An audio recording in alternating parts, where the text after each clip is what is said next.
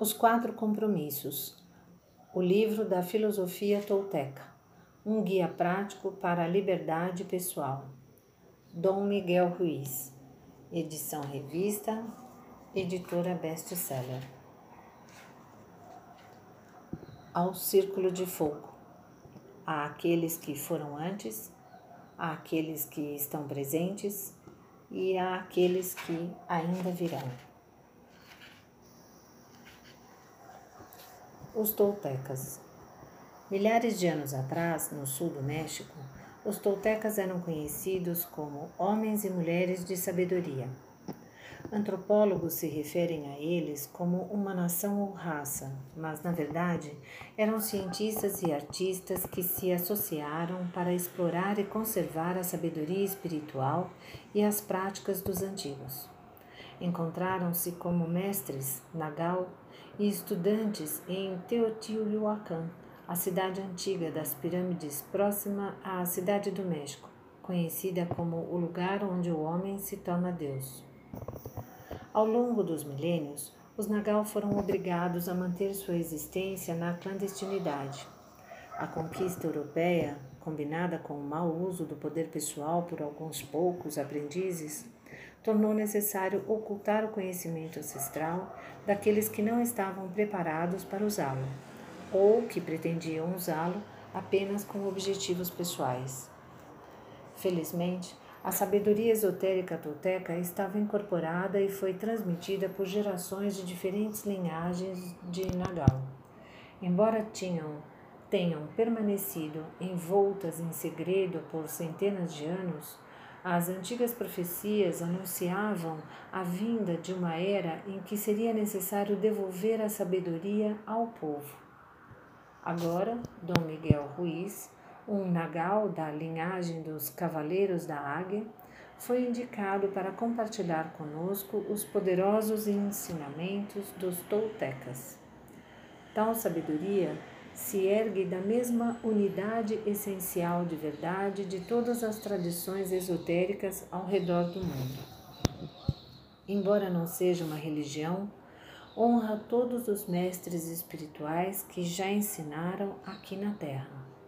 Por envolver o espírito, é descrita com maior precisão como forma de vida, caracterizada como fonte da felicidade e amor. Introdução O espelho enevoado Três mil anos atrás, havia um ser humano, como eu e você, que vivia perto de uma cidade cercada de montanhas. Embora estudasse para tornar-se xamã e para aprender a sabedoria de seus ancestrais, não concordava completamente com todos aqueles ensinamentos. Em seu coração, sentia que existia algo mais um dia, enquanto dormia numa caverna, sonhou que viu o próprio corpo dormindo. Saiu da caverna numa noite de lua nova. O céu estava claro e ele enxergou milhares de estrelas. Então, algo aconteceu dentro dele que transformou sua vida para sempre. Olhou para suas mãos, sentiu seu corpo e escutou sua própria voz dizendo: Sou feito de luz, sou feito de estrelas. Olhou novamente para o alto e percebeu que não eram as estrelas que criavam a luz, mas sim a luz que criava as estrelas. Tudo é feito de luz, acrescentou ele, e o espaço no meio não é vazio e ele soube tudo o que existe num ser vivo, como soube que a luz é a mensageira da vida, porque está viva e contém todas as informações. Então compreendeu que, embora fosse feito de estrelas, ele não era essas estrelas. Sou o que existe entre elas, pensou. Assim, chamou as estrelas de Tonal e a luz entre elas de Nagal, e percebeu que a harmonia e o espaço entre os dois eram criados pela vida ou intenção. Sem a vida, o tonal e o nagal não poderiam existir. A vida é a força do absoluto, do supremo, do Criador que tudo cria. Essa foi a sua descoberta. Tudo o que existe é uma manifestação do ser que denominamos Deus. Tudo é Deus. E logo ele chegou à conclusão de que a percepção humana é apenas a luz que percebe a luz. Viu também que a matéria é um espelho. Tudo é um espelho que reflete a luz e cria imagens a partir dessa luz. E o mundo da ilusão, o sonho, é apenas fumaça que nos impede de enxergar quem realmente somos. O verdadeiro nós é puro amor, pura luz, disse ele. Essa compreensão mudou sua vida. Uma vez que ele soube quem realmente era, olhou ao redor em direção aos outros seres humanos e aos outros elementos da natureza. Ficou surpreso com o que viu. Em cada ser humano, animal ou árvore, na água, na chuva, nas nuvens, na terra, ele se via. A vida misturava o tonai e o nagal de formas diferentes para criar bilhões de manifestações da vida. Naqueles poucos instantes, ele compreendeu tudo. Ficou muito excitado e seu coração se encheu de paz. Mal podia esperar para revelar ao seu povo as suas descobertas, mas não havia palavras para explicar. Tentou falar com os outros, mas eles não conseguiam entender mas perceberam que o homem havia mudado, que algo bonito se irradiava dos seus olhos e da sua voz. Repararam que ele não julgava mais as coisas e as pessoas. Ele não era mais como os outros. Embora entendesse os outros muito bem, ninguém conseguia entendê-lo.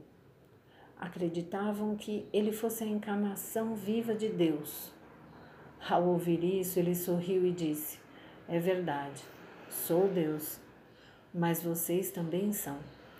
Somos o mesmo, vocês e eu. Somos imagens de luz, somos Deus. Mesmo assim, as pessoas não o entenderam. Havia descoberto que era um espelho para as outras pessoas, um espelho no qual podia observar a si mesmo Todo mundo é um espelho, ele disse. Viu a si mesmo em todos, mas ninguém o viu como eles mesmos. Assim compreendeu que todos estavam sonhando, mas sem consciência, sem saber o que realmente eram.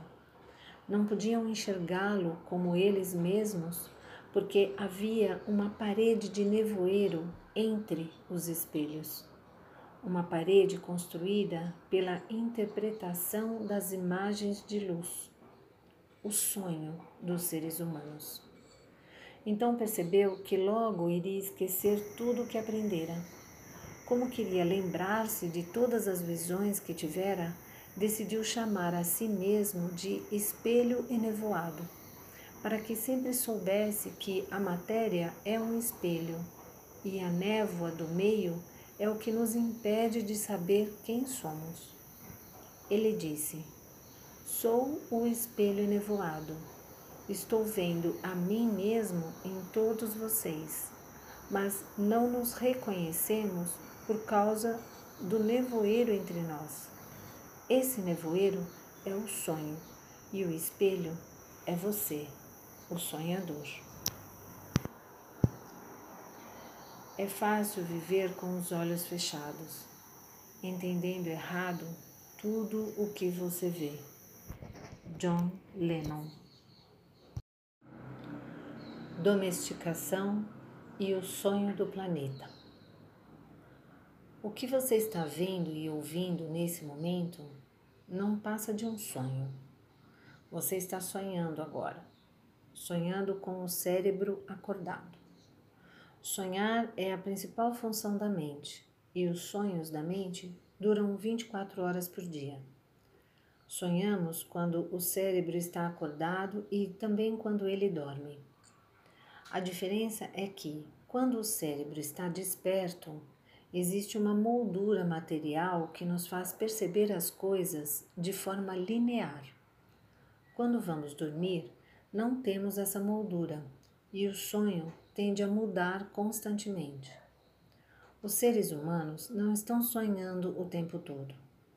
Antes que viéssemos ao mundo, os que existiram antes de nós criaram um grande sonho externo que denominamos sonho da sociedade ou sonho do planeta, um sonho coletivo de bilhões de sonhos pessoais menores. Juntos, eles formam o sonho da família, da comunidade, de uma cidade, de um país e, finalmente, o sonho de toda a humanidade.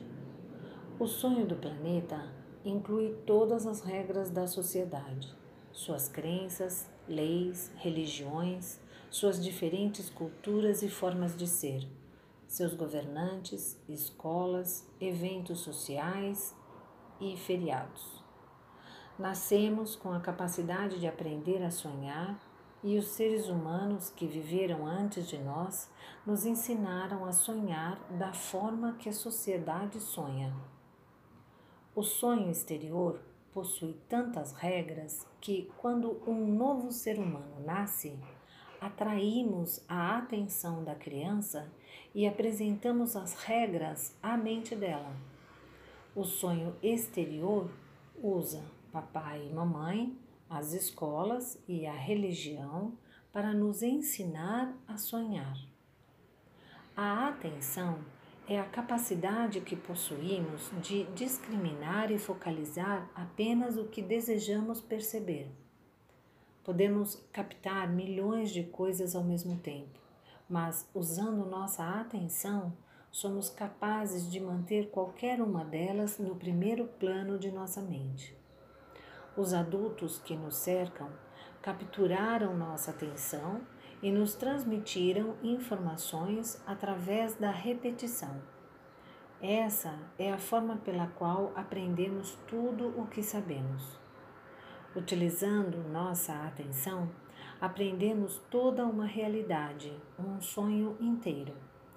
Aprendemos como nos comportar em sociedade, em que acreditar e em que não acreditar, o que é bom e o que é mal, o bonito e o feio, o certo e o errado.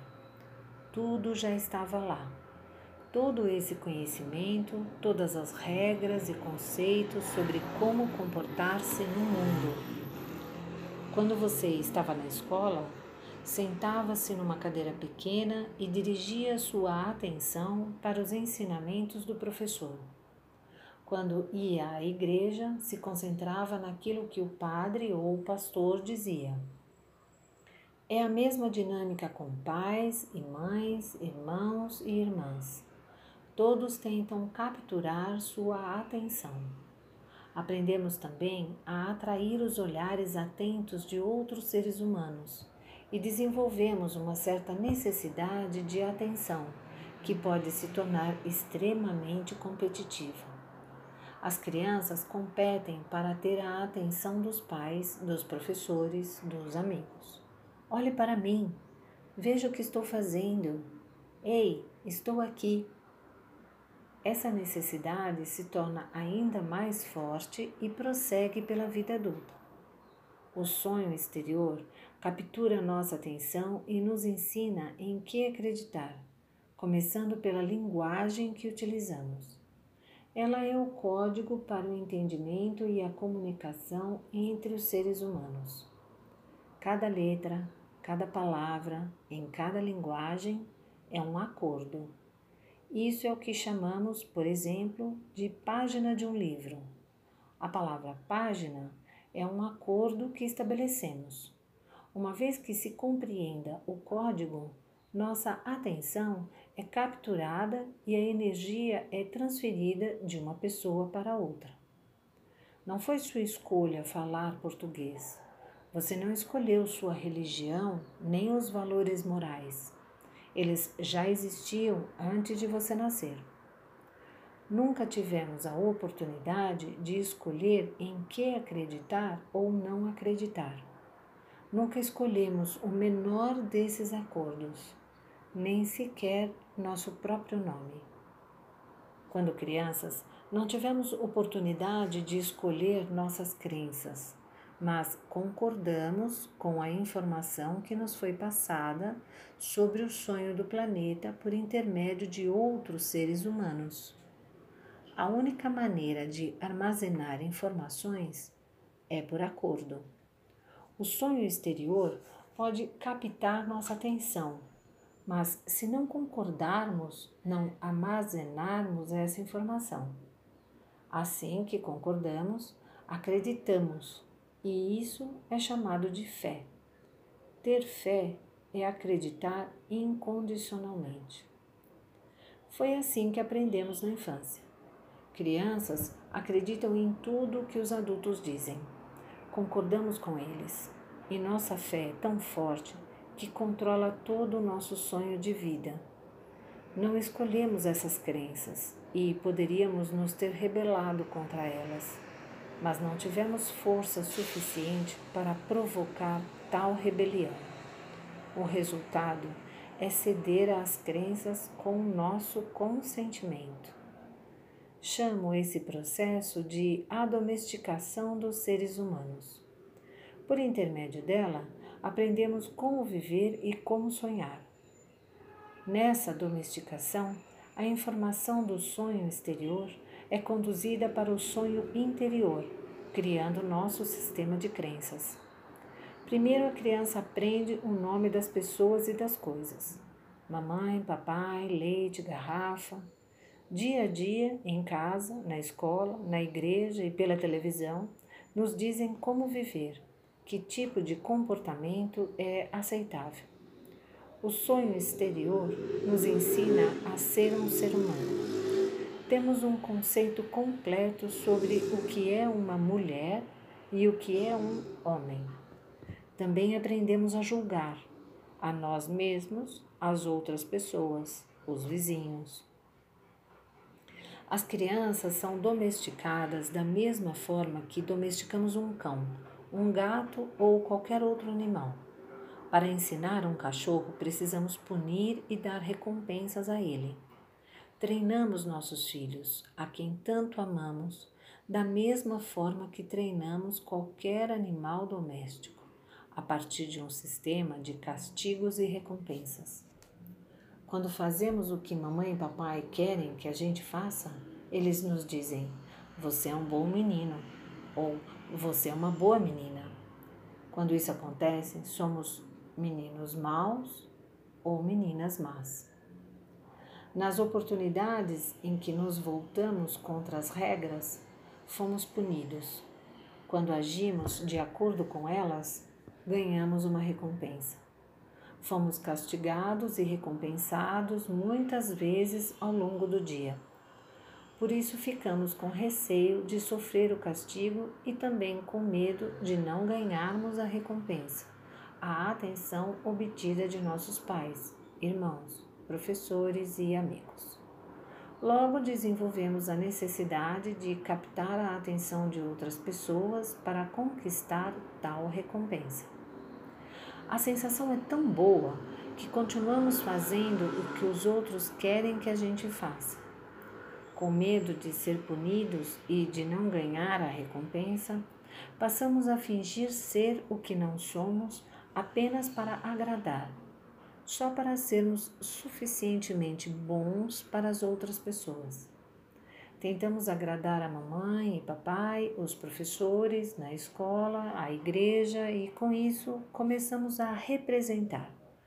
Fingimos ser o que não somos porque temos medo de ser rejeitados. O medo de sermos rejeitados torna-se o medo de não sermos suficientemente bons. Mais tarde, acabamos por nos tornar alguém que não somos. Tornamos-nos cópias das crenças de mamãe, de papai, da sociedade e da religião. Todas as nossas inclinações naturais são perdidas no processo de domesticação. E quando somos grandes o bastante para que nossa mente compreenda, aprendemos a palavra não. Os adultos dizem: não faça isso, não faça aquilo. Nós nos rebelamos e dizemos: não. Isso porque estamos defendendo nossa liberdade. Queremos ser nós mesmos, mas somos pequenos, enquanto os adultos são grandes e fortes. Depois de um certo tempo, ficamos com medo porque sabemos que todas as vezes em que fizermos algo errado, seremos castigados. A domesticação é tão forte que, num ponto determinado de nossa vida, não precisamos mais que alguém nos domestique. Nem mamãe, nem papai, nem a escola ou a igreja. Somos tão bem treinados que passamos a ser nosso próprio treinador. Somos um animal autodomesticado. Agora podemos domesticar a nós mesmos de acordo com a mesma crença no sistema em que nos forneceram, usando as mesmas técnicas de punição e recompensa. Punimos a nós mesmos quando não seguimos as regras e nos premiamos quando somos bonzinhos ou boazinhas. O sistema de crenças é como o livro da lei que regula nossa mente. Tudo o que estiver escrito nele é nossa verdade inquestionável. Buscamos nossos julgamentos segundo suas páginas, ainda que esses julgamentos e opiniões sejam contrários à nossa própria natureza. Até mesmo leis morais, como os Dez Mandamentos, são programadas em nossas mentes no processo de domesticação. Um a um, todos esses compromissos passam a constar no livro da lei e são eles que regem nosso sonho. Existe algo em nossa mente que julga a tudo e a todos, incluindo o tempo, o cão, o gato, tudo. O juiz interno usa o que está escrito no livro da lei para julgar o que fazemos e o que não fazemos, o que pensamos ou deixamos de pensar, além do que sentimos e deixamos de sentir. Tudo vive sob a tirania desse juiz. Todas as vezes que fazemos alguma coisa que vai contra o livro da lei, ele diz que somos culpados, que precisamos ser punidos e que deveríamos nos envergonhar. Isso acontece muitas vezes, dia após dia, ao longo de todos os anos em que vivemos. Existe outra parte de nós que recebe os julgamentos. Chama-se a vítima. A vítima carrega a culpa, a responsabilidade e a vergonha. E também a parte de nós que lamenta: coitado de mim, não sou bom o bastante. Não sou inteligente o suficiente, não sou atraente, nem digno de amor. Pobre de mim. O grande juiz concorda e diz: sim, você não é bom o suficiente. Tudo isso é baseado num sistema de crenças que não chegamos a escolher. Essas crenças são tão fortes que, mesmo anos mais tarde, depois que fomos expostos a novos conceitos e tentamos tomar nossas próprias decisões, descobrimos que elas ainda controlam nossas vidas. O que quer que vá de encontro ao, ao livro da lei fará você experimentar uma estranha sensação no plexo solar, que chamamos medo. Quebrar as regras do livro abre seus sentimentos emocionais e sua reação cria veneno emocional. Como tudo que está escrito ali tem de ser verdade, qualquer coisa que desafie aquilo em que você acredita irá produzir uma sensação de insegurança. Mesmo que o livro da lei esteja errado, ele faz com que você se sinta seguro. Eis porque precisamos de um bocado de coragem para desafiar nossas próprias crenças. Embora não tenhamos escolhido nenhuma delas, a verdade é que terminamos por concordar com todas. A concordância é tão forte que, ainda que se entenda o conceito de que não são nossas verdades, sentimos culpa e vergonha quando nos colocamos contra essas regras. Assim como o governo possui o livro de leis que regula o sonho da sociedade, o nosso sistema de crenças possui o livro da lei que regulamenta nosso sonho pessoal. Todas essas leis existem em nossa mente. Acreditamos nessas regras e é nelas que o juiz dentro de nós se baseia. Ele decreta a sentença e a vítima sofre a culpa e o castigo. Mas quem disse que existe justiça nesse sonho? A verdadeira justiça é pagar apenas uma vez por erro. A injustiça verdadeira é pagar mais de uma vez. Quantas vezes pagamos por um erro cometido? A resposta é milhares de vezes. O ser humano é o único animal na Terra que paga milhares de vezes pelo mesmo erro. Todos os outros pagam apenas uma vez. Nós não. Temos uma memória poderosa. Quando falhamos, julgamos a nós mesmos, descobrimos que somos culpados e nos encarregamos do castigo. Se a justiça existe, não precisaríamos nos castigar outra vez. Mas cada vez que lembramos, tornamos a nos julgar, a nos culpar e a nos punir. Se formos casados, nossos parceiros também nos ajudarão a trazer nosso erro de volta.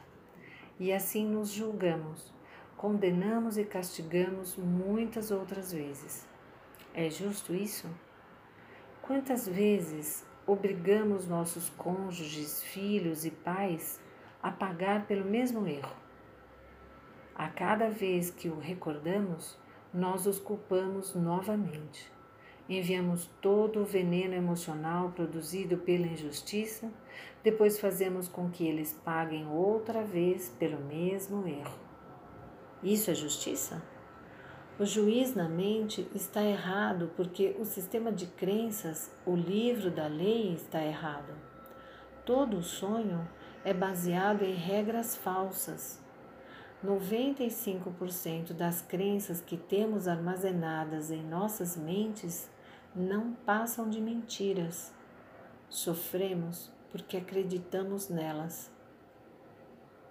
No sonho do planeta, é normal que os seres humanos sofram vivam com medo e criem dramas emocionais.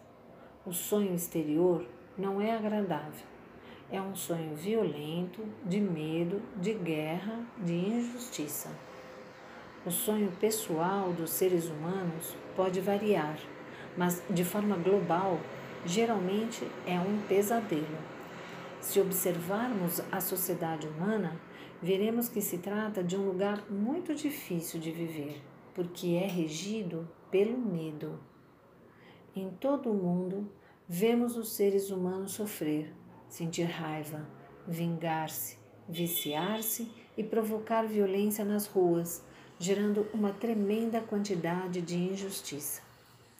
É possível que ele exista em níveis diferentes nos vários lugares da Terra, mas o medo controla nosso sonho exterior.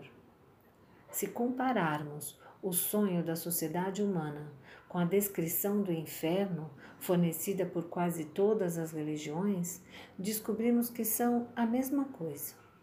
As religiões dizem que se trata de um local de punição, de medo, dor e sofrimento, um lugar onde o fogo queima a gente. O fogo é gerado por emoções que vêm do medo. Sempre que sentimos raiva, ciúme, inveja ou ódio, experimentamos um tipo de fogo queimando em nosso interior. Estamos vivendo um sonho do inferno. Se você considera o inferno um estado de espírito, então ele se encontra à nossa volta. Os outros podem nos prevenir. Se não fizermos o que eles dizem que devemos fazer, iremos para o inferno. Más notícias, já estamos nele. Nós e as pessoas que nos disseram isso. Por isso é que nenhum ser humano pode condenar outro ao inferno. É verdade que podem nos colocar num inferno ainda mais profundo, mas apenas se permitirmos que isso aconteça. Cada ser humano possui o seu sonho pessoal, e assim como o sonho da sociedade, geralmente é regido pelo medo. Aprendemos a sonhar o inferno em nossa própria vida.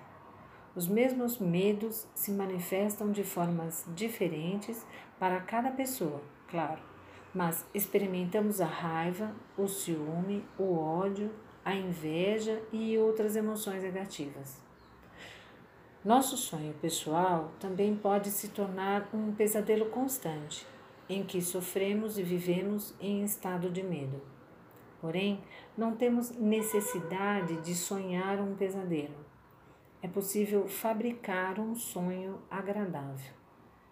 Toda a humanidade busca a verdade, a justiça e a beleza.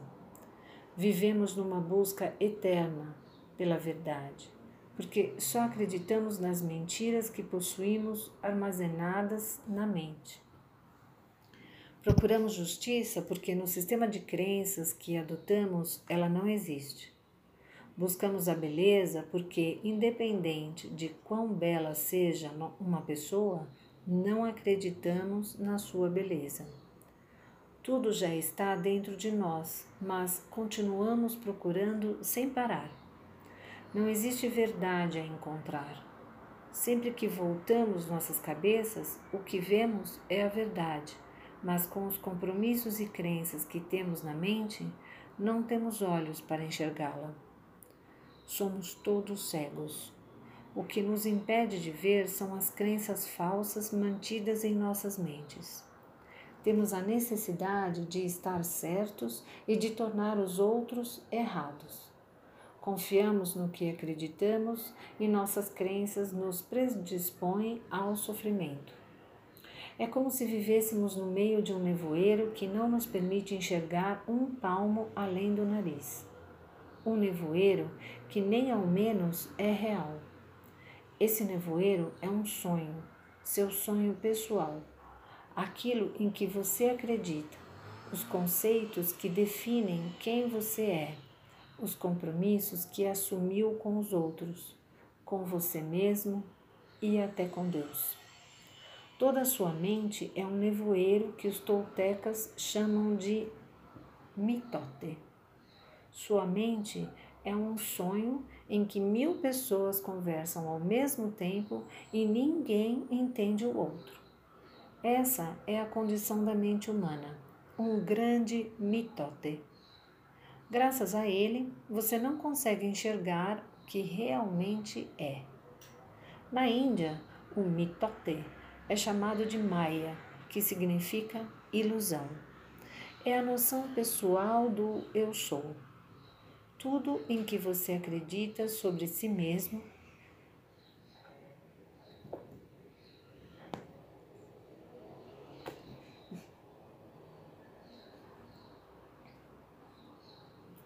Tudo em que você acredita sobre si mesmo, sobre o mundo, Todos os conceitos e programas que você tem na mente, todos formam o mitote. Não conseguimos ver quem realmente somos. Não conseguimos perceber que não somos livres. Por isso, os seres humanos resistem à vida. A morte não é o maior medo que os homens possuem. Nosso maior medo é estar vivo assumir o risco de viver e de expressar o que somos na realidade. Simplesmente ser quem somos. Isso é o nosso grande medo. Aprendemos a viver nossa vida tentando satisfazer as expectativas alheias. Aprendemos a viver pelos pontos de vista de outras pessoas, por causa do receio de não sermos aceitos e de não estarmos à altura do que esperam de nós. Durante o processo da domesticação, para tentarmos ser bons o suficiente, formamos uma imagem do que é a perfeição. Criamos um ideal de como devemos ser para que todos nos aceitem. Tentamos especialmente agradar aos que nos amam, como mamãe e papai, nossos irmãos e irmãs mais velhos, os sacerdotes e os professores.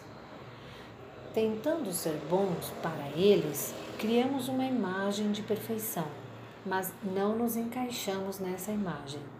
Ela não é real. Nunca iremos ser perfeitos sob esse ponto de vista. Nunca.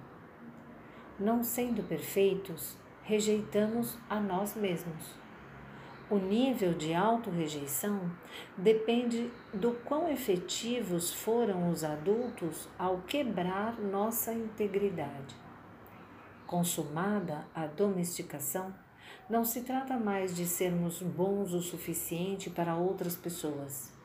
Não podemos perdoar a nós mesmos por não sermos o que desejamos ser, ou melhor, o que acreditamos que queremos ser. Não podemos nos perdoar por não sermos perfeitos. Sabemos que não somos quem deveríamos ser e, portanto, nos sentimos falsos, frustrados e desonestos. Tentamos nos esconder de nós mesmos e fingimos ser quem não somos. O resultado é que nos sentimos autênticos, usando máscaras sociais para evitar que os outros percebam. Temos medo de que alguém mais repare que não somos quem pretendemos ser. Julgamos igualmente os outros de acordo com a nossa imagem de perfeição e, naturalmente, eles não correspondem às nossas expectativas. Nós nos desonramos só para agradar outras pessoas. Chegamos a fazer mal ao nosso corpo físico apenas para sermos aceitos pelos outros. Você vê adolescentes tomando drogas para evitar a rejeição dos seus iguais. Eles não sabem que o problema vem do fato deles não se aceitarem. Rejeitam a si mesmos porque não são o que fingem ser. De uma certa forma, até gostariam de ser, mas não são e por isso carregam a vergonha e a culpa. Os seres humanos vivem se punindo por não serem quem acreditam que devem ser. Tornam-se autodestrutivos e usam igualmente as pessoas para fazerem mal a si próprios. Mas ninguém pode nos fazer mal com tanta eficiência quanto nós mesmos. E o juiz, a vítima e o sonho social são responsáveis por isso. É verdade, encontramos pessoas que dizem que o marido ou a esposa, a mãe ou o pai as fazem sofrer, mas você sabe que nos prejudicamos muito mais do que isso. A forma como nos julgamos é o pior juiz que jamais existiu. Se cometemos um erro na frente de outras pessoas, tentamos negá-lo e encobrir tudo. Assim que ficamos sozinhos, entretanto, o juiz se torna forte e a sensação de culpa assume proporções enormes. Sentimos-nos estúpidos, maus ou indignos. Durante toda a sua vida, ninguém fez você sofrer mais do que você mesmo. E o limite desse autossofrimento é exatamente o limite que você irá tolerar nos outros. Se alguém faz você sofrer um pouco mais do que você mesmo, provavelmente você se afastará dessa pessoa. Mas se alguém faz com que você sofra menos do que você costuma fazer, com certeza permanecerá no relacionamento, sendo capaz de tolerá-lo infindavelmente. Se você se impõe sofrimentos grandes demais, Pode até tolerar alguém que bate em você, humilha-o e o trata como um verme. Por quê? Porque em seu sistema de crenças é como se você dissesse: Eu mereço. Essa pessoa está fazendo um favor por estar comigo. Não sou digno de amor e respeito. Não sou bom o suficiente. Temos necessidade de ser reconhecidos e amados, mas não podemos aceitar e amar a nós mesmos. Quanto mais nos valorizamos, menos iremos experimentar o autossofrimento. O autossofrimento vem da autorrejeição, e a autorrejeição, por sua vez, vem da imagem que criamos sobre o que significa ser perfeito sem nunca atingir esse ideal. Nossa imagem de perfeição é o motivo pelo qual rejeitamos a nós mesmos. É por isso que não nos aceitamos da maneira que somos e não aceitamos os outros da forma que são. Prelúdio de um novo sonho. Existem centenas de compromissos que você firmou consigo mesmo, com as outras pessoas, com seu sonho de vida, com Deus, com a sociedade, com seus pais, cônjuge e filhos. Contudo, os mais importantes são os que você fez consigo mesmo, dizendo quem você é, como se sente, no que acredita e como deve se comportar. O resultado é o que você chama de personalidade. Nesses compromissos você diz: Isso é o que sou, isso é aquilo em que acredito. Posso fazer certas coisas e outras não. Essa é a realidade, aquela é a fantasia. Isso é possível, aquilo é impossível. Um único compromisso não representa tanto problema, mas muitos deles nos fazem sofrer e fracassar. Se você quer viver uma vida de alegria e realização, precisa encontrar coragem para romper esses compromissos baseados no medo e reclamar seu poder pessoal. Os compromissos que vêm do medo exigem um bocado de energia, mas aqueles que derivam do amor nos ajudam a conservar nossa energia e ainda receber uma carga energética extra. Cada um de nós nasce com uma determinada quantidade de poder pessoal, que pode ser reconstruída a cada dia após um descanso. Infelizmente, desperdiçamos tudo. Primeiro para criar esses compromissos, depois para mantê-los. Nosso poder pessoal é dissipado por todas as obrigações criadas, e o resultado disso é que nos sentimos vazios e frágeis temos poder suficiente para sobreviver a cada dia, porque a maior parte dele é usada para manter os compromissos que nos atrelam ao sonho do planeta. Como podemos transformar o sonho de nossa vida quando não temos força sequer para mudar o menor compromisso? Se não gostamos do sonho de nossa vida, precisamos alterar os compromissos que nos regulam quando finalmente estivermos prontos para mudá-los, quatro compromissos poderosos nos ajudarão a quebrar aqueles que vêm do medo e drenam nossa energia. A cada vez que se rompe um acordo, o poder usado para criá-lo retorna ao seu dono. Se você adotar esses quatro novos compromissos, eles criarão poder pessoal suficiente para alterar todo o seu antigo sistema de obrigações. Você precisa de muita força de vontade para adotar os quatro compromissos. Mas se você conseguir começar a viver sua vida de acordo com eles, a transformação será impressionante você verá o inferno desaparecer diante dos seus olhos. Em vez de viver um sonho infernal, estará criando um novo sonho, seu sonho pessoal do céu.